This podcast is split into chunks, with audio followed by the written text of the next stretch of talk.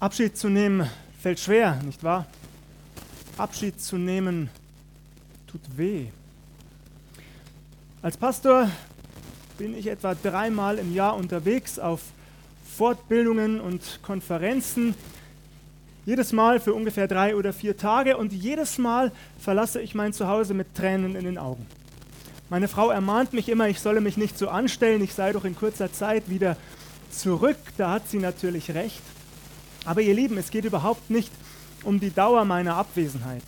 Es ist nicht so, dass ich es nicht einmal drei oder vier Tage ohne meine Familie aushalten könnte. Ich würde es auch eine Woche schaffen oder 14 Tage, wenn es sein müsste. Darum geht es überhaupt nicht. Was mir den Abschied jedes Mal so unendlich schwer macht, ist die Ungewissheit, ob ich meine Familie überhaupt jemals wiedersehe. Die meisten Menschen heute erachten das als selbstverständlich, wenn wir morgens das Haus verlassen, um zur Arbeit zu fahren oder uns nachmittags mit Freunden treffen. Natürlich gehen wir davon aus, dass wir abends wieder gesund zurückkommen. Das ist für die meisten selbstverständlich, aber es ist nicht selbstverständlich. Und deswegen ist es auch erlaubt, beim Abschied traurig zu sein. Deswegen ist es auch erlaubt, beim Abschied Tränen zu vergießen. Das ist überhaupt nichts, wofür man sich schämen muss. Die Bibel berichtet uns übrigens, dass auch die Jünger traurig waren, als sie Abschied nehmen mussten bei der Himmelfahrt ihres Herrn Jesus Christus, bei der Himmelfahrt unseres Herrn Jesus Christus. Sie stehen da, blicken ihm sehnsüchtig hinterher, sie blicken in den Himmel, sie wollen nicht, dass diese gemeinsame Zeit endet, sie sind traurig darüber. Auf einmal werden sie aus ihren Gedanken gerissen, Engel Gottes stehen neben ihnen, die sie fragen, was steht ihr hier und blickt in den Himmel. Dieser Jesus von Nazareth, euer Herr und Meister, er wird genauso wiederkommen, wie ihr ihn habt gen Himmel fahren sehen. Was für eine Zusage, nicht wahr? Was für eine Gewissheit die Jünger hier erhalten.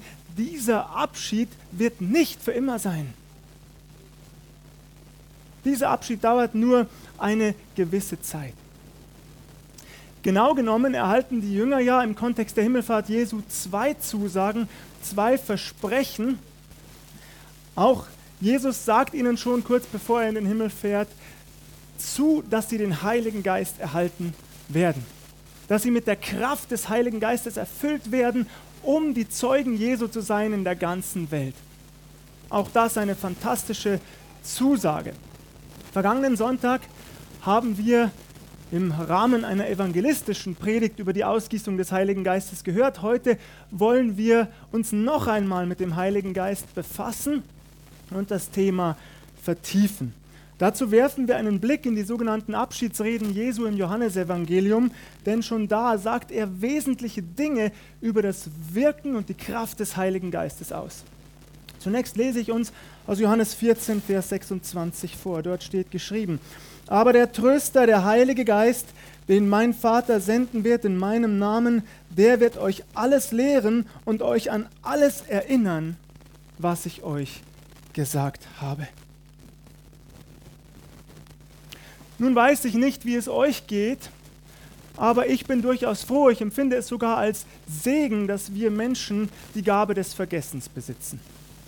Dass wir Menschen vergessen dürfen dass wir nicht alles, was wir jemals erlebt haben, alles, was wir jemals gedacht haben, gesagt haben, getan haben, gesehen haben, gehört haben, in unserem Kopf behalten müssen. Dass wir das Allermeiste wieder zu den Akten legen dürfen und vergessen können. Wusstet ihr, dass psychische Erkrankungen in diesem Land und weltweit auf dem Vormarsch sind?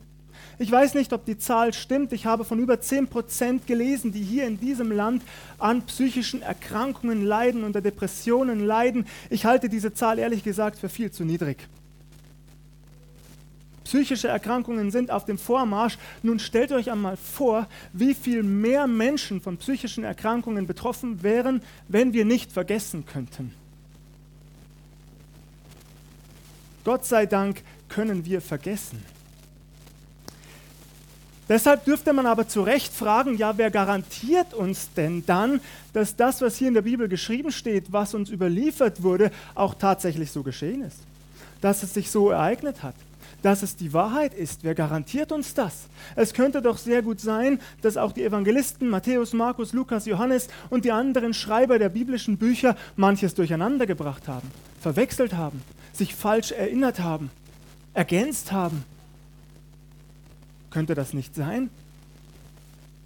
Doch eben hier kommt der Heilige Geist ins Spiel. Hier geht es überhaupt nicht mehr um menschliches Erinnerungsvermögen. Hier geht es darum, dass der Heilige Geist die Jünger, die Apostel, auch die Schreiber der biblischen Bücher an alles erinnert hat, was Jesus Christus, unser Herr, gesagt und getan hat. Wir dürfen uns das also so vorstellen, es könnte sein, dass sie manches verwechselt haben im Laufe der Zeit, einmal durcheinander gekommen sind, aber dann kam der Heilige Geist ins Spiel und hat ihnen all die Situationen und Ereignisse mit ihrem Herrn Jesus Christus noch einmal hell und klar und deutlich vor Augen geführt, so als würden sie die jeweilige Situation noch einmal durchleben. So stelle ich mir das vor, denn so steht es geschrieben, der Heilige Geist ist dafür verantwortlich, dass sich die Jünger richtig erinnern und dass es richtig überliefert werden konnte. Das hat nichts mit Menschen zu tun, mit menschlicher Erinnerung. Das wirkt Gott durch seinen Geist. Gott sei Dank. Nun sagst du vielleicht, ja, Moment, Moment, Benny, nicht so voreilig. Es gibt doch in den Evangelien etliche Widersprüche. Wo? Wo? Ehrlich gesagt, ich habe bis heute keinen Widerspruch in den Evangelien gefunden, den man nicht plausibel hätte auflösen können. Es gibt keine Widersprüche. Es ist so, dass sich die Evangelienberichte gegenseitig ergänzen. Auch das ist das Wirken des Heiligen Geistes, der einem Evangelisten diesen Aspekt wichtig gemacht hat und einem anderen jenen. Und so entsteht ein großes, ganzes, monumentales Bild von unserem Herrn Jesus Christus. Frei von Widersprüchen. Es gibt sie einfach nicht. Es sind maximal Ergänzungen oder andere Blickwinkel. Auch das wirkt der Heilige Geist. Vermutlich ist es euch aufgefallen, es ist nicht nur vom Erinnern die Rede, sondern auch gleichzeitig vom Lehren. Das gehört ganz eng zusammen. Erinnern und Lehren gehören zusammen, denn ich kann nur wahrheitsgemäß lehren, wenn ich mich auch wahrheitsgemäß erinnere. Das ist enorm wichtig. Das war bei den Jüngern und Aposteln der Fall, das ist aber bis heute der Fall. Wahrheitsgemäß lehren kann man nur, wenn man den Heiligen Geist wirken lässt.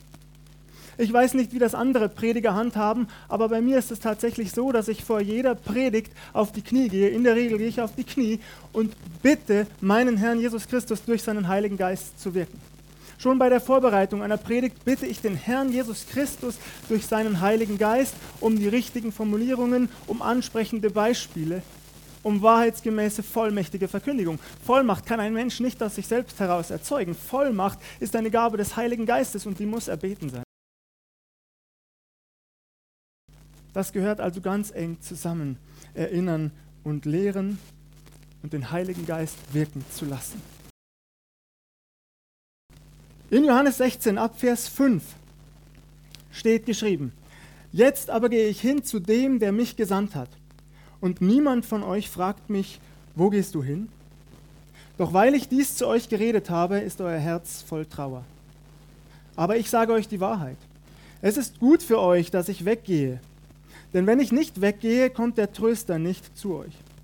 Wenn ich aber gehe, werde ich ihn zu euch senden. Und wenn er kommt, wird er der Welt die Augen auftun über die Sünde und über die Gerechtigkeit und über das Gericht. Über die Sünde, dass sie nicht an mich glauben. Über die Gerechtigkeit, dass ich zum Vater gehe und ihr mich hinfort nicht seht. Über das Gericht, dass der Fürst dieser Welt gerichtet ist. Ich habe euch noch viel zu sagen, aber ihr könnt es jetzt nicht ertragen. Wenn aber jener kommt, der Geist der Wahrheit, wird er euch in aller Wahrheit leiten. Denn er wird nicht aus sich selber reden, sondern was er hören wird, das wird er reden, und was zukünftig ist, wird er euch verkündigen. Er wird mich verherrlichen, denn von dem meinen wird er es nehmen und euch verkündigen. Alles, was der Vater hat, das ist mein. Darum habe ich gesagt, er nimmt es von dem meinen und wird es euch verkündigen. Auch hier in Kapitel 16 werden wesentliche Aspekte des Wirkens des Heiligen Geistes genannt. Wenn er kommen wird, dann wird er der Welt die Augen auftun über drei Dinge. Über die Sünde, über die Gerechtigkeit und über das Gericht. In jeweils einem knappen Satz erklärt unser Herr Jesus genauer, was er damit meint, über die Sünde, dass sie nicht an mich glauben. Heute reden Menschen ja meist in einem sehr banalen Kontext über die Sünde und wir gebrauchen dieses Wort beispielsweise, wenn wir zu viel Schokolade gegessen haben, was ich regelmäßig tue. Habe ich dann gesündigt? Manche würden das vielleicht so bezeichnen. Wir sprechen von Steuersünden. Immer wieder kommen so banale Kontexte auf, aber das meint Jesus überhaupt nicht. Jesus spricht hier eindeutig die schlimmste, die schlimmste und dramatischste und traurigste Sünde an, die ein Mensch in seinem Leben überhaupt tun kann, nämlich nicht an Jesus Christus zu glauben. Daraus resultiert doch überhaupt erst all das andere. Wenn ein Mensch nicht an Jesus Christus glaubt, dann bittet er auch im Verlauf seines Lebens niemals um Vergebung seiner Schuld. Und dann bleibt all das bestehen, all die Einzelsünden, die er getan hat, all die Lügen, all die Gier, all der Neid, all der Geiz, der Ehebruch, was auch immer es sein kann, all das bleibt bestehen. Weil Jesus es nicht vergeben kann, wenn ein Mensch nicht darum bittet. Dabei würde er es so gerne. Das Schöne ist aber, und die Bibel macht das ganz klar, dafür ist der Heilige Geist gekommen. Und seit 2000 Jahren wirkt er so, dass er den Menschen die Augen für diese Sünde öffnet. Du musst und du darfst umkehren. Der Heilige Geist kennt jedes Herz hier in diesem Raum. Glaubst du das? Auch wenn du es nicht glaubst, es ist so. Der Heilige Geist kennt dich ganz genau. Und er kennt all die Menschen hier in dieser Stadt, er kennt die Menschen in der Region, er kennt die Menschen auf der ganzen Welt. Er weiß um all die Menschen, die eine Sehnsucht verspüren nach mehr die sich nach mehr sehnen als nur Spaß im Leben, nach mehr sehnen als einem vollen Konto, nach mehr sehnen als materiellem Luxus oder einem Urlaub nach dem anderen. Der Heilige Geist weiß genau von den Menschen, die auf der Suche sind nach Gott. Und gerade die, die zieht er immer wieder, immer wieder. Komm zu Jesus, du darfst umkehren. Denen öffnet er die Augen für diese Sünde und bietet ihnen den Weg der Erlösung an. Seit 2000 Jahren ist das so. Bis heute erleben wir das in Deutschland vielleicht gar nicht mehr so stark, aber ich bin überzeugt, auch hier kann der Heilige Geist wieder eine Erweckung schenken, so nennen wir das, einen Neuaufbruch, dass Menschen von Jesus hören und umkehren. Aber in anderen Teilen der Welt ist es ganz akut im Moment, dass der Heilige Geist wirkt und Menschen zur Umkehr einlädt, die darauf auch reagieren, die diese Sünde bekennen und Jesus zu ihrem Herrn und Erlöser machen. Über die Gerechtigkeit, dass ich zum Vater gehe und ihr mich hinfort nicht seht. Als Jesus Christus gekreuzigt wurde, da hielten das die hohen Priester und der Hohe Rat für eine gute Tat. Das klingt vielleicht paradox in euren Ohren, aber es war tatsächlich so. Sie dachten, Gott damit einen Gefallen zu tun. Immerhin handelte es sich in ihren Augen bei Jesus um einen vermeintlichen Gotteslästerer, der natürlich hingerichtet werden musste. Sie dachten, sie hätten Israel und die Welt von einem Schwindler befreit. Aber da lagen sie natürlich falsch. Und als unser Herr Jesus Christus am dritten Tage auferstanden ist, als er auferweckt wurde, als er in den Himmel aufgefahren ist, da hat Gott das ganz klar gemacht und bestätigt, ihr liegt falsch. Jesus Christus ist der, der er zu sein beanspruchte, der Sohn des lebendigen Gottes und der Retter der Welt. Er ist nicht nur einer von etlichen Religionsstiftern, die im Laufe von Tausenden von Jahren aufgetreten sind. Er ist nicht nur ein begnadeter Wunderheiler. Er ist erst recht kein schwärmerischer Träumer gewesen. Nein, er ist der Sohn Gottes.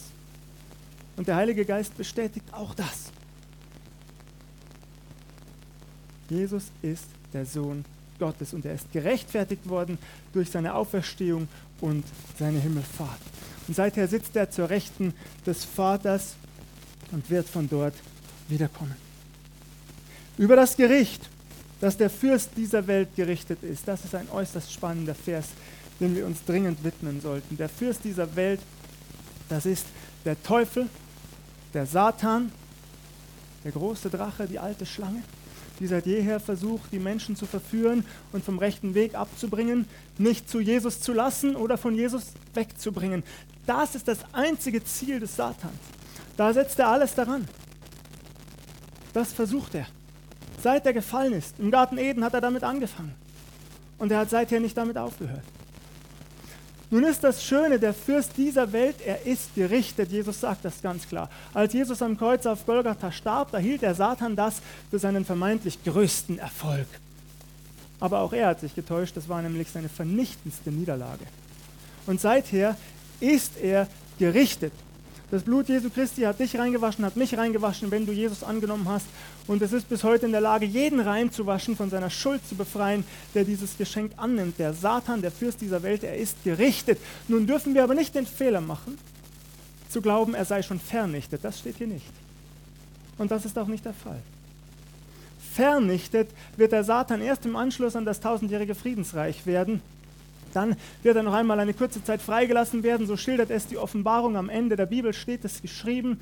Er wird noch einmal alles versuchen, Menschen von Jesus abzubringen. Doch dann wird er endgültig vernichtet, indem er gemeinsam mit dem Antichristen und dem falschen Propheten in den feurigen Pfuhl geworfen werden wird, der mit Feuer und Schwefel brennt.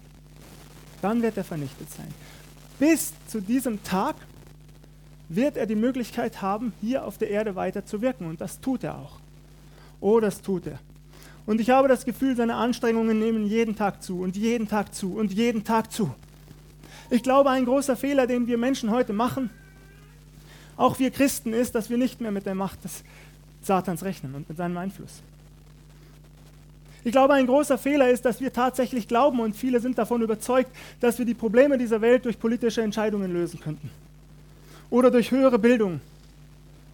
Oder durch äh, Aufrüstung indem wir mehr Waffen produzieren und größere Bomben bauen. Das ist ein Fehler. Das ist nicht so. Nichts davon löst die Probleme dieser Welt. Warum nicht? Weil die Probleme dieser Welt keine menschlichen Probleme sind, sondern geistlicher Natur. Die Bibel ist hier ganz klar. In Epheser 6 steht geschrieben, ich lese uns diesen Vers vor.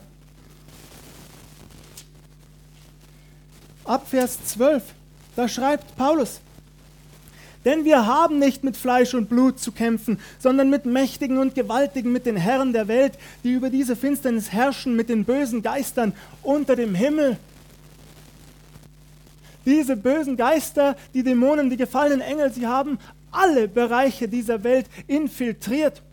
Und sie stehen dahinter, ob das nun im Großen ist oder im Kleinen, ob das politische Angelegenheiten sind oder alltägliche Probleme der Menschen. Gelenkt wird es durch geistliche, unsichtbare starke Mächte, böse Mächte. Das sind die Probleme der Welt. Geistlicher Natur sind sie, nicht menschlicher Art. Und mal ganz ehrlich, wir sehen das doch auch, wie sie zunehmen, die Krisen und die Kriege, die Katastrophen.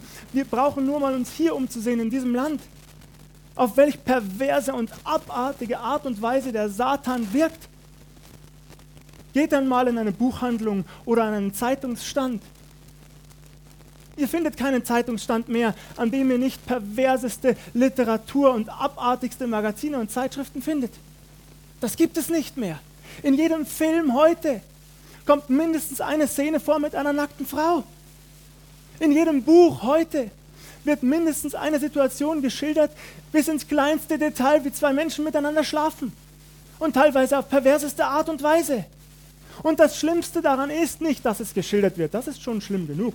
Aber das Schlimmste ist, dass es für uns ganz normal geworden ist. Und daran sehen wir den enormen Einfluss dieser dunklen Mächte und der bösen Geister unter dem Himmel, die genau das wollen. Die Moral zu zerstören, dieses Land zu zerstören, diese Welt zu zerstören, dein Leben zu zerstören. Indem sie uns vorgaukeln, das ist doch nicht so schlimm. Sieh nochmal hin. Lies weiter. Alles kein Problem, macht doch jeder. Die Probleme dieser Welt, ihr Lieben, auch wenn ihr es vielleicht nicht glaubt, es sind keine Menschen gemacht. Es sind geistliche. Wie können wir dagegen vorgehen? Auch hier ist Paulus ganz klar. Deshalb, schreibt er, deshalb Ergreift die Waffenrüstung Gottes, damit ihr an dem bösen Tag Widerstand leisten und alles überwinden und das Feld behalten könnt. So steht nun fest umgürtet an euren Lenden mit Wahrheit und angetan mit dem Panzer der Gerechtigkeit und beschut an den Füßen bereit für das Evangelium des Friedens. Vor allen Dingen aber ergreift den Schild des Glaubens, mit dem ihr auslöschen könnt alle feurigen Pfeile des Bösen und nehmt den Helm des Heils und das Schwert des Geistes, welches ist das Wort Gottes. Betet alle Zeit mit allem Bitten und Flehen im Geist und wacht dazu mit aller Beharrlichkeit und Flehen für alle Heiligen und für mich, dass mir das Wort gegeben werde, wenn ich meinen Mund auftue, freimütig das Geheimnis des Evangeliums zu verkündigen, dessen Bote ich bin in Ketten, dass ich mit Freimut davon rede, wie ich es muss. Wir sind aufgerufen, die Waffenrüstung Gottes anzulegen. Wir, die wir uns Nachfolger Jesu nennen, dürfen und sollen diese Waffenrüstung Gottes ergreifen, um Widerstand leisten zu können gegen diese dunklen Mächte, gegen diese gefallenen Engel, gegen diese bösen Geister, gegen diese Dämonen des Teufels. Das Wichtigste in aller Kürze und doch möglichst deutlich mit Hilfe des Heiligen Geistes, den Schild des Glaubens, festzustehen im Glauben an Jesus Christus. Sich immer wieder diese Gewissheit ins Herz flüstern zu lassen durch den Heiligen Geist. Ja, Jesus Christus ist für dich gestorben, er ist auferstanden, er sitzt zur Rechten des Vaters und er wird wiederkommen. Das will der Heilige Geist dir jeden Tag versichern. Der Geist, der Heilige Geist flüstert es unserem Geist zu, so steht es geschrieben, dass wir Kinder des lebendigen Gottes sind, wenn wir an Jesus glauben. Lass nicht zu, dass der Teufel das in Zweifel zieht. Ergreife jeden Tag den Schild des Glaubens, mit dem können wir auslöschen die feurigen Pfeile des Bösen. Nehmen wir den Helm des Heils und vor allen Dingen auch das Schwert des Geistes, das ist das Wort Gottes. Als Jesus in der Wüste versucht wurde, was tut er da? Er versucht nicht mit dem Teufel zu diskutieren. Er argumentiert nicht. Er führt keine politischen Dinge ins Feld oder keine sozialen Gründe, um sich mit dem Satan auseinanderzusetzen. Nein, nein, was tut er? Er zitiert die Schrift. Und das genügt. Und deswegen ist es so wichtig, dass auch wir das Wort Gottes genau kennen. Dass wir es im Kopf haben, im Herzen tragen, dass wir es zitieren können dann, wenn der Tag der Anfechtung kommt. Ich weiß nicht, wie es euch geht, ich bin jeden Tag in Anfechtung, jeden Tag. Und wir Nachfolger Jesu, ich wage das zu behaupten, wir wissen sehr genau, dass der Teufel lebendig ist, nicht wahr? Der Teufel ist nicht nur eine eingebildete Macht, mit Schwanz und Huf und was auch immer, eine Figur, mit der wir unseren Kindern Angst machen wollen, ein Überbleibsel aus dem Mittelalter. Nein, der Teufel ist sehr lebendig. Und wenn du Jesus nachfolgst, ich bin sicher, du merkst es jeden Tag. Aber dann ergreife diese Waffenrüstung Gottes. Und sei sicher, und auch das wirst du erleben, ja, der Heilige Geist, der in dir lebt, er wirkt, dass du Widerstand leisten kannst. Und dann zitiere die Schrift und der Satan wird fliehen vor dir. Er wird wiederkommen, er wird es wieder versuchen. Aber je öfter du die Schrift zitierst und je öfter du in die Flucht schlägst, desto stärker wirst du werden, weil du im Glauben wächst durch den Heiligen Geist. Und das ist so wichtig in dieser Zeit. Und betet. Ja, die Verbindung mit Jesus, die ist so wichtig im Gebet. Auf die Knie zu gehen oder auch stehen zu bleiben oder sich hinzusetzen, was auch immer. Ihr könnt euch auch flach auf den Bauch legen, spielt keine große Rolle. Ich empfehle immer zu knien, denn vor einem König kniet man, nicht wahr? Vor einem König bleibt man nicht stolz und erhaben stehen, vor einem König geht man auf die Knie. Aber das dürft ihr selbst entscheiden und dann ins Gebet zu gehen, mit Jesus verbunden zu sein. Das ist so wichtig, in seinem Wort zu lesen und zu beten. Wenn die Anfechtung kommt, am besten früher natürlich. Also, der Fürst dieser Welt, der ist gerichtet, aber noch nicht vernichtet, doch dieser Tag kommt. Gelobt sei Gott dafür. Was tut der Heilige Geist noch? Er wird auch das Zukünftige verkündigen, steht es, so steht es geschrieben. Jetzt denkst du vielleicht, naja, ähm, wird die Bibel also ergänzt werden? Nein, das ist damit nicht gemeint. Das, was geschehen ist, ist geschehen und es ist vollbracht, sagt Jesus in Johannes 19, Vers 30. Das muss und kann und darf nicht ergänzt werden. Was der Heilige Geist aber tut, ist, dass er es vertieft. Und in diesem Sinne ist dieser Vers zu verstehen. Wir sehen das sogar schon in der Bibel selbst. Jesus spricht in Matthäus 24 oder Lukas 21 von der Endzeit und all den Dingen, die sich in der Endzeit ergeben werden und die geschehen werden. Und in der Offenbarung des Johannes wird das aufgegriffen und vertieft. Es wird nicht ergänzt, es wird vertieft zu unserem besseren Verständnis.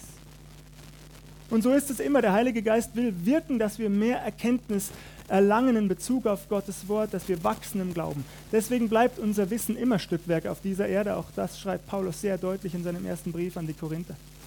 Aber der Heilige Geist will uns immer mehr die Zusammenhänge offenbaren und zeigen, was sich noch ereignen wird anhand der Bibel. Nicht über die Bibel hinaus. Nun, und das ist eigentlich die wichtigste Aufgabe des Heiligen Geistes, Deswegen nennt Jesus sie vielleicht auch am Schluss in Johannes 16, Vers 14, er wird mich verherrlichen.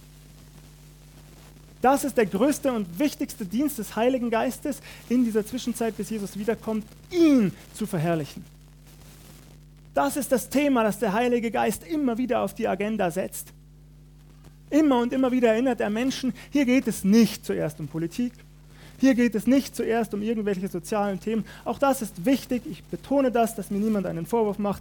Aber die Hauptaufgabe der Gemeinde Jesu Christi ist nach wie vor die Verherrlichung unseres Herrn und dass er groß gemacht wird und dass sein Name erhöht wird. Und überall da, wo das nicht geschieht, da wirkt der Heilige Geist nicht mehr.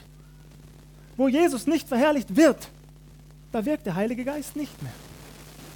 Aber da, wo er verherrlicht wird, da, wo Jesus im Mittelpunkt steht, wo all die anderen Themen, die zwar wichtig, aber nicht so wichtig sind wie Jesus, im Hintergrund bleiben, da wirkt der Heilige Geist. Wo Jesus verherrlicht wird. Das ist ein klares Kennzeichen seines Wirkens auf der Erde, bis Jesus wiederkommt. Er ist der Tröster, der Beistand, der das in uns und in unserem Leben und im Leben der Gemeinde Jesu tun möchte, im Alltag der Gemeinde Jesu. Und dafür dürfen wir dankbar sein, danach sollten wir uns ausstrecken, aber wir sollten uns auch ausstrecken in unserem persönlichen Leben und damit schließe ich jetzt nach der Frucht des Heiligen Geistes.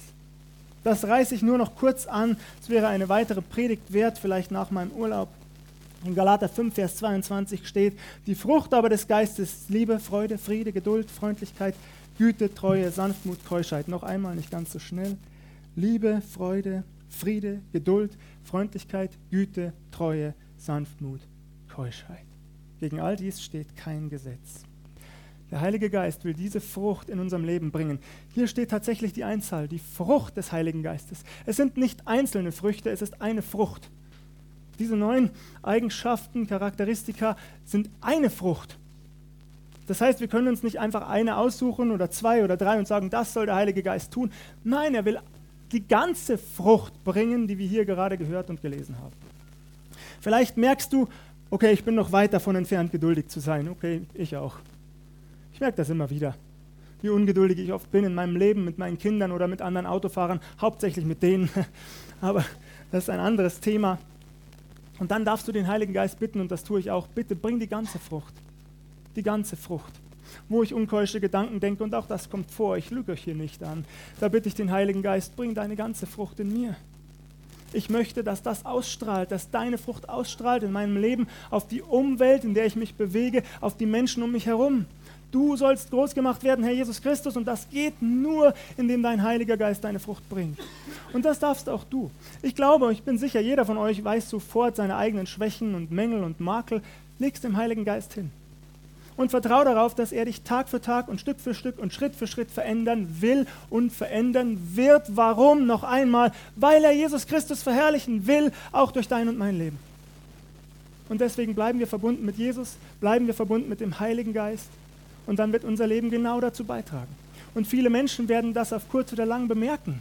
Das bleibt ja nicht im Geheimen, nicht im Verborgenen, außer wir schließen uns zu Hause ein, aber das ist ja nicht der Fall. Wir alle haben Kontakte und das wird ausstrahlen. Und dann werden Menschen dazukommen. Der Heilige Geist wird sie ziehen und ziehen und ziehen und sie werden kommen und hören und verstehen und umkehren. Gelobt sei Gott dafür. Amen.